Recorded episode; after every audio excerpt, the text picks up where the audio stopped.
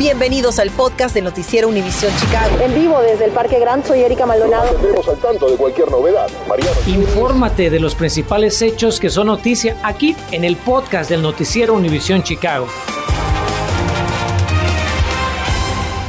Iniciamos ese viernes con nueva información. Interrogan a quien la policía cree es el principal sospechoso del tiroteo masivo en una fiesta de Halloween en Joliet. Oficiales del alguacil del condado Will detuvieron a Joscar Sebastián Ramos de 18 años por otros delitos anteriores, pero se presume que es uno de los dos sujetos que dispararon indiscriminadamente contra una multitud. El sorpresivo tiroteo cobró la vida de Holly Matthews y Jonathan Ceballos, además de dejar varios heridos. Cabe resaltar que todavía no hay cargos formales contra este individuo por el tiroteo masivo en Joliet y acusan de homicidio involuntario a una policía que habría disparado contra su esposo, también oficial de la policía de Chicago. Jacqueline Villaseñor, de 39 años, recibió una fianza de 50 mil dólares en conexión con la muerte de su cónyuge, Germán Villaseñor, de 44 años, el martes pasado en su domicilio cerca del aeropuerto O'Hare. La investigación arroja que ambos discutían sobre un reciente romance de la oficial,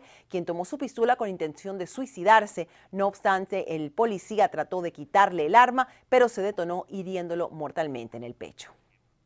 Bueno, ya anoche le adelantábamos la noticia que dieron a conocer las escuelas públicas de Chicago sobre la suspensión de clases por un día, esto para impulsar la vacunación contra el COVID-19 entre sus estudiantes. La alcaldesa Lori Lightfoot y el superintendente de CPS invitaron hoy a aprovechar el día libre el próximo viernes 12 de noviembre. Autoridades esperan que los padres vacunen a sus hijos ese día, sobre todo ahora que ya está aprobada y disponible la inmunización de Pfizer para los niños de 5 a 11 años de edad. Tengo la ilusión y esperanza que otras instituciones y negocios seguirán el ejemplo de la ciudad, permitiéndole a sus empleados tomar libre el día 12 o cualquier otro para vacunarse ellos o a sus hijos pequeños. Después de todo, invertir en la seguridad de nuestros residentes sin importar su edad es invertir en el futuro de nuestra ciudad. Yo sé que es muy es difícil para nuestros padres que tuvimos que cancelar clases el, el día 12 de noviembre, pero es tan importante ahorita para hacer la inversión para, para, el resto del año. Tenemos que empezar a proteger a nuestros niños. Nosotros sabemos que con las navidades, con, con familias que se juntan, siempre tenemos más casos, siempre, y cuando tenemos más casos tenemos que sacar más niños de los salones. Cabe señalar que los padres trabajadores que no tengan con quién dejar a sus hijos ese día sin clases en CPS pueden llevarlos a las bibliotecas públicas y parques de la ciudad donde van a atenderlos y van a poder cuidarlos. Bueno, con la pandemia muchos de los trámites del gobierno federal toman más tiempo, ya lo hemos reportado, pero para que usted se dé una idea, una solicitud de ciudadanía para una persona que vive aquí en Chicago se está demorando entre 11 meses y medio y 17 meses y medio, esto según revisamos en la página de internet. Pero ¿qué pasa si usted se muda de domicilio y no le avisa el servicio de inmigración? Bueno, José Ángel Álvarez habló con dos abogados sobre las consecuencias que esto puede tener en su caso. Preste atención.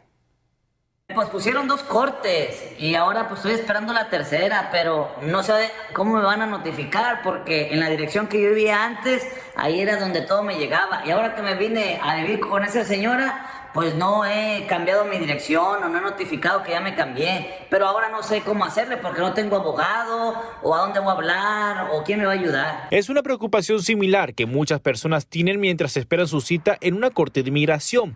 Los expertos dicen que en los últimos meses los jueces han agilizado los procesos, pero algunos los anularon porque a los solicitantes les notificaron por correo convencional sobre su cita que al no recibirla, quizá por cambiarse de domicilio, nunca acudieron a su cita y algunos de ellos fueron deportados en ausencia. Por eso, si está en medio de un proceso migratorio, es fundamental avisar cuanto antes a la Corte si cambia de dirección, comenta el abogado de migración, Jonathan Solórzano. Es muy importante estar actualizando su dirección cada vez que uno se cambia de vivienda y hay una forma de verificar qué tipo de dirección hay o conseguir más información sobre dónde está su caso que es un número de teléfono que uno puede marcar. Pongan su dirección, verifiquen que esté bien puesta, porque mucha gente la ponen como de memoria o piensan que el código postal es correcto. Verifíquenlo en Google o bien la dirección para que no vaya a haber un, detalle de eso. Asegúrese de recibir las notificaciones a tiempo. Puede ingresar a la página oficial usas.gov. Escriba cambio de dirección en línea. Necesitará su número de recibo, solicitud o petición en trámite, dirección previa y actual. Pero atención, si no cuenta con el número de caso no podrá actualizar su nueva dirección electrónicamente. Si tiene dudas, el consejo principal es que acuda con los expertos. Para cuando un abogado te está representando en la Corte de Inmigración, son ellos los que son notificados y ellos, las personas que te están representando, son los que te avisan y que tienen ellos mismos que presentarse. Así es que hay una doble protección cuando estás en la Corte de Inmigración. Visitar un abogado o abogada si todavía no lo tienes o si lo tienes, darles la información correcta para poder saber cuándo es tu audiencia y presentarte. José Ángel Álvarez, Univisión. ¿Cuáles son las consecuencias para residentes que piden uno de los denominados payday loans o préstamos del día del pago? Ya se lo voy a explicar paso a paso y también le digo cómo es que la ley aquí en el estado de Illinois lo protege. Y si usted está en necesidad de poner pan en su mesa para su familia, le contamos dónde podrán ayudarle con comida para toda una semana. Infórmate de los principales hechos que son noticia aquí en el podcast de Noticiero Univisión Chicago. Gracias por seguir con nosotros. Esta mañana el Procurador General de Illinois, Kwame Raúl, advirtió sobre sanciones a compañías de préstamos que se aprovechan de las personas en necesidad. Y es que sin duda para muchas personas estos son tiempos difíciles y la necesidad o también la cercanía del inicio de la época de fiestas quizás los lleven a pedir un préstamo y caer en las redes de prestamistas engañosos. Seguimos el noticiero con mi compañero Enrique Rodríguez, quien se dio a la tarea de averiguar los pros y los contras de préstamos conocidos como de día de pago. Enrique, muy buenas tardes. Cuéntanos qué te dicen los expertos. ¿Vale la pena pedir uno de estos préstamos? Erika, la respuesta definitivamente es no. Dicen que es un callejón sin salida, prácticamente así de fácil. Ahora, la razón principal, según ellos, por la que muchos caen en la tentación de pedir este tipo de préstamos es la mala administración financiera. Pero ¿cómo es que el Estado protege a los residentes que solicitan este tipo de préstamos? Eso es lo que nos dimos la tarea de averiguar. ¿Sabe usted que es un préstamo de día de pago o payday loan, como se le conoce en inglés? Si no, despreocúpese, nos conectamos vía Zoom con el asesor financiero Andrés Gutiérrez. Explícanos qué es un payday loan para la gente que no lo sabe. Ya, un préstamo de payday loan es un préstamo que está respaldado contra tu día de pago. Típicamente tú vas, pides el dinero te van a pedir un cheque postdatado y van a decir, a usted le pagan el día 15, ellos el día 15, el día 16, están depositando el cheque que a ti te pidieron ya firmado por adelantado para empezar a cobrarse. El problema es que los payday loans por lo general cobran intereses altísimos e incluyen cantidad de cargos fantasma que no revelan. De acuerdo al Procurador General de Illinois, en nuestro estado se ofrecen tres de este tipo de préstamos. Uno es el Payday, que incluye términos más largos y por ende es más caro. También está el Payday Installment Loan, con términos a largo plazo. Y finalmente el Small Consumer Loan, el menos caro de todos y el cual bajo la ley no pueden vender tiendas que ofrezcan los Payday Loans. Lisette Carretero, encargada del programa de educación financiera de la organización Proyecto Resurrección en Chicago, dice que estos préstamos no son lo que aparentan. ¿Por qué residentes deben de evitar a como dé lugar este tipo de préstamos? Como les digo, es, es una, puede ser una, una trampa, saca un préstamo para tratar de pagar otro préstamo, pero entonces esa tasa de interés sigue subiendo o ese contrato se sigue alargando.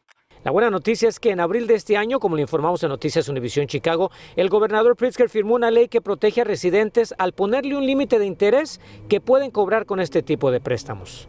El 36%, que en, antes de, de, pasar esta ley, estos tipos de préstamos corrían hasta el 297% de cobro por este, por este tipo de préstamo. Entonces, esta nueva ley sí nos está protegiendo en poder tratar de pagar menos en interés.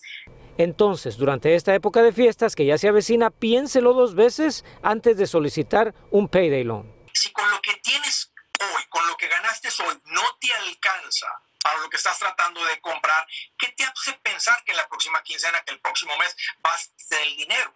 No lo hagas. todavía estamos a semanas de que vengan los, los, los, gastos navideños, es preferible que vendas algo, que trabajes. Ahorita todo el mundo está contratando. Recuerde, la falta de una organización en sus finanzas es lo que muchas veces lo puede llevar a ser víctima de uno de estos préstamos. Pida ayuda en organizaciones comunitarias. Fines de lucro que ayuda en poder tratar de reorganizarle a usted el presupuesto mensual de su familia es como podemos ayudar. Respire profundo, tome las cosas con calma. Si necesita más información o de hecho entablar una queja contra una de las entidades donde solicitó este tipo de préstamos, por favor comuníquese con la línea de ayuda del Procurador General de Illinois. El número está en pantalla. Apúntelo por favor. Es el 1-800-243-0618. La ayuda en español está disponible. Erika, regreso contigo. Ojalá que esta información le sirva a nuestros televidentes. Nos vemos a las 10. Gracias, Enrique. Y mientras emiten una alerta comunitaria por una serie de robos a través de Facebook, esto en el sur de Chicago, la policía reporta más de una decena de atracos de personas que ofrecían artículos a través de Marketplace. Los sospechosos piden a las víctimas que lleven su mercancía a cierta dirección y una vez allí los roban a punta de pistola. La recomendación de autoridades es siempre acordar estas transacciones en lugares públicos o incluso en una estación de policía. Bueno, y para muchas familias la inseguridad alimenticia es una realidad y muy dura de afrontar. Tome nota, pues habrá dos repartos de alimentos gratuitos en los poblados de Rockford y University Park. Nicor Gas y la organización Good R beneficiarán a miles de familias de esas regiones con una despensa para toda una semana, además de darles asesoría para que ahorren energía en sus hogares. La cita es mañana sábado de 11 de la mañana a 3 de la tarde en la primaria Johnson del 3805 de la calle Rural en Rockford y el domingo del mediodía a las 4 de la tarde en la iglesia bautista del 400 University Parkway en University Park. Bueno, usted sabe que nuestro compromiso es ayudarlo y darle información para que usted pueda hacerle frente a los problemas en especial en estos momentos. Así que seguimos con Mariano Gielis, quien nos tiene el caso de una mujer indocumentada y sin seguro médico, como tantos de ustedes, y a quien el COVID-19 le dejó graves problemas de salud. La buena noticia es que hay ayuda disponible. Yanira Carrasco casi ni la cuenta. Saliendo del cuarto ya con fuerte tos, una gripa muy fuerte, dolor en la espalda. Llego del cuarto a la sala cayendo al piso y de ahí ya no pude levantarme. Mi hermano llama a una ambulancia, llega auxilio, llegan familiares, me levantan, me llevan a una emergencia al hospital de, de Joliet. Ya en el hospital, Yanira se enteró de que había contraído COVID-19. Desde ese momento comenzó para ella y su familia una carrera cuesta arriba para salvar la vida. Yo les decía, ok, ya me hicieron la prueba, déjame salir, denme en algo y déjenme salir. Tengo mis dos niños en casa, una niña de dos años y un niño de cuatro años, déjenme, póngame en algo, voy a la casa, los dejo con un familiar y regreso. Claro. Yo estaba como algo sencillo, estás loca, me dijeron, si tú sales esta puerta de aquí te mueres.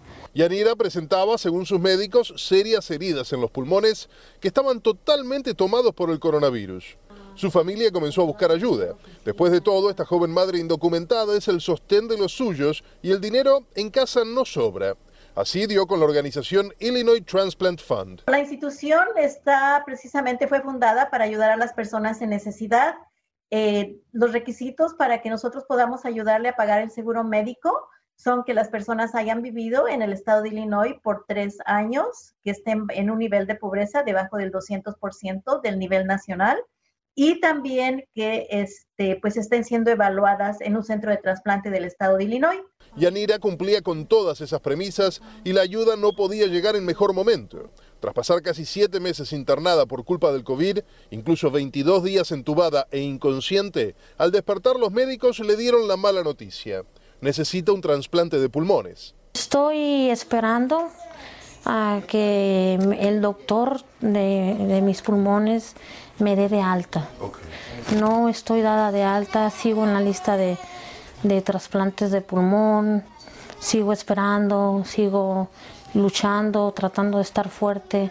Y hoy, mientras aguarda que llegue su turno para pasar por el quirófano, Yanira dice que de a poco va recuperando las fuerzas y con ellas aumentan las ganas de seguir luchando y espera que su historia no solo sirva para llamar la atención sobre lo peligrosa que es la enfermedad, sino también para recordarle a las comunidades de bajos ingresos y sobre todo a la indocumentada que hay recursos disponibles y al alcance de la mano.